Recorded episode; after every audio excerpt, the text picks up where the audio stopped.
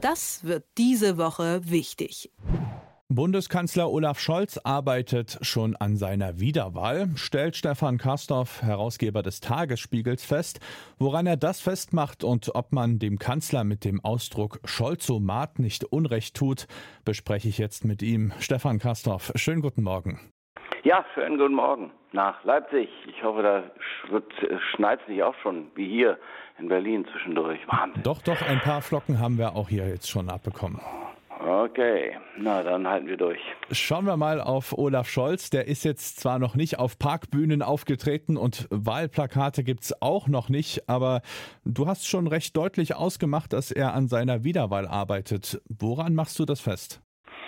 Also erstmal arbeitet Olaf Scholz ja immer schon weit, weit im Voraus an Dingen. Das mhm. ist äh, bekannt, das war in Hamburg schon so. Also er hat immer Pläne, nicht zuletzt für sich. Er ist ja auch der Meinung, dass er das besonders gut kann. Das stimmt übrigens auch. Und ähm, also gucken wir uns mal das Wohnungsbauprogramm in Hamburg an. Und das rollte dann auf die Bundesrepublik aus. Aber das jetzt mal unabhängig davon. Ähm, bei den Grünen hat es ja auch schon begonnen. Es gibt diesen Streit zwischen Annalena Baerbock und Robert Habeck, verdeckt noch, aber wer ist denn die Nummer eins und wer wird sie denn werden? Und der beobachtet das und jetzt positioniert er sich.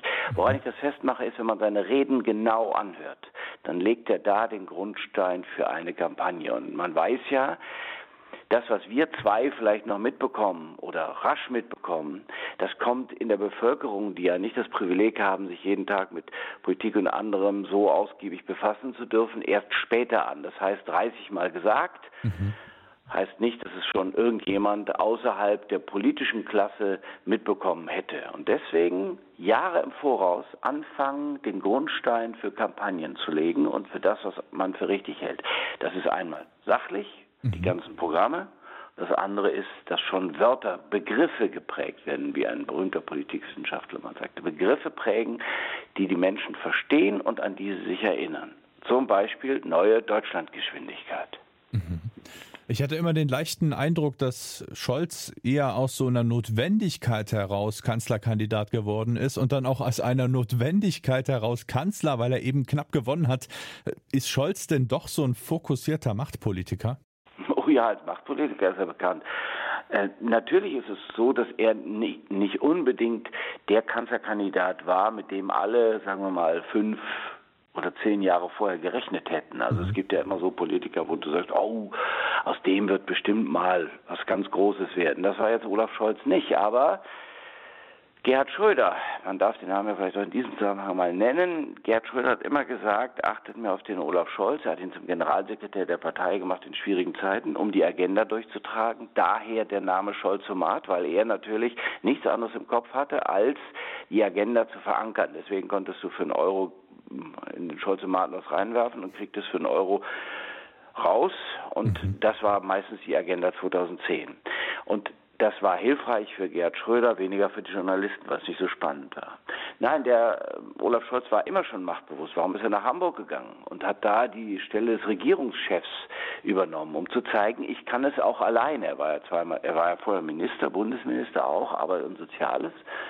Und er wollte immer zeigen, dass er die Grundlagen des guten Regierens mehr und besser als andere versteht. Jetzt ist nun Olaf Scholz jemand, der ein sehr cooles Auftreten hinlegt, der sehr besonnen wirkt, sehr ruhig wirkt. Und dann kommt er mit so einem Begriff wie Deutschlandgeschwindigkeit um die Ecke. Wie passt denn das zusammen? Ja, also ich glaube, dass schon ganz gut ist, dass man über dieses ruhige, besonnene, das er auszustrahlen versucht, dass er im Übrigen auch im weiten Teilen ist. Er ist ein sehr zurückgenommener Mann dass er da aber auch deutlich machen will, dass jetzt was anderes notwendig ist. Manchmal ballt er auch die Faust. Und Tatsache mhm. ist, bei dem, was alles an Umbau in Deutschland notwendig ist und was alles auf Deutschland zukommt, alleine noch die Bewältigung der neuen Flüchtlingsfrage, da brauchst du ein anderes Tempo. Mhm. Und in diesem Fall ist es so, dass er das jetzt schon verankern will.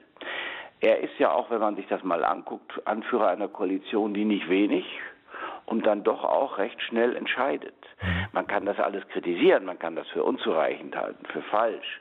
Aber das entschieden werde, äh, das nicht entschieden werde, das kann man ihm nicht vorhalten. Und insofern muss es, was die Entscheidung angeht, hohes Tempo geben und eben auch Schauen wir an auf Waffenlieferungen an die Ukraine ein ganz anderes Tempo. Auch der Umbau der Bundeswehr, die Wehrbeauftragte Eva Högel hat es gestern gesagt, der Umbau der Bundeswehr muss viel schneller gehen. Es muss alles ganz ganz anders angepackt werden. Und deswegen der Begriff der neuen Deutschlandgeschwindigkeit. Also einmal eine Aufforderung, zum anderen ein Hinweis darauf, was alles schon geschehen ist. Das wird bestimmt noch kommen. Was mal auf, im kommenden Jahr werden wir schon sehen, wird schon immer zusammengestellt werden von der Bundesregierung, was sie alles schon geleistet hätten. Nun sind unsere Krisenherde unübersehbar. Krieg, Klimakatastrophe sind solche Umstände, vielleicht auch mal historisch betrachtet, für die angestrebte Wiederwahl in ganz dicken Anführungsstrichen gut oder geht man aus Krisen doch eher rufgeschädigt heraus? Das ist eine fabelhafte Frage. Ja, manchmal ist es ja so, dass große Krisen große Politiker formen. Mhm und die dann trotzdem abgewählt werden. Also Winston Churchill zum Beispiel. Nun will ich Olaf Scholz, also nach dem Krieg, also im Krieg selbst, der Haltepunkt, der, der Mann, der die Welt zusammenhielt. Und danach haben die Engländer, äh, die Briten gesagt, na ja, gut, vielen Dank, jetzt wollen wir dich erstmal nicht mehr. Ja. Und ähm, nun will ich Olaf Scholz nicht notwendigerweise mit Winston Churchill vergleichen, aber richtig ist, dass es manchmal dann auch einen Überdruss geben kann. Also derjenige, der da vorne ist, wird mit all dem Krisenhaften, was zu bewältigen sein wird, identifiziert. Und das kann auch genau zum Gegenteil führen. Mhm. Dass die Leute sagen, so, jetzt wollen wir es mal abwählen, die Krisen abwählen. Andererseits ist es so, wer sich als Krisenmanager bewährt hat, der genießt Vertrauen. Das haben wir auch gesehen. Also Helmut Kohl, im siebten Jahr seiner Kanzlerschaft war er eigentlich am Ende, aber dann kam die Herausforderung deutsche Einheit, die er bestand und mit Bravour und wurde immer wieder gewählt. Oder Angela Merkel.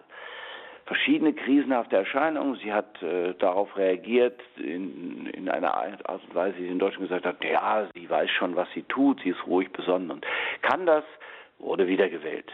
16 Jahre Weile. So, und nun Olaf Scholz.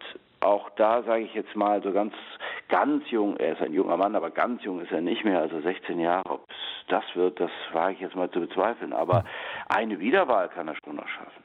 Das ist ganz gewiss. Und, wie gesagt, er ist ja einer, der Krisen zu bewältigen versteht. Mindestens schält sich jetzt dieser Ruf heraus. Die Einschätzung von Stefan Karsdorf, Herausgeber des Tagesspiegels. Vielen Dank für deine Zeit. Es war mir ein eine Freude, ein Fest wollte ich schon sagen. Eine Freude. Vielen Dank. Danke auch. Das wird diese Woche wichtig.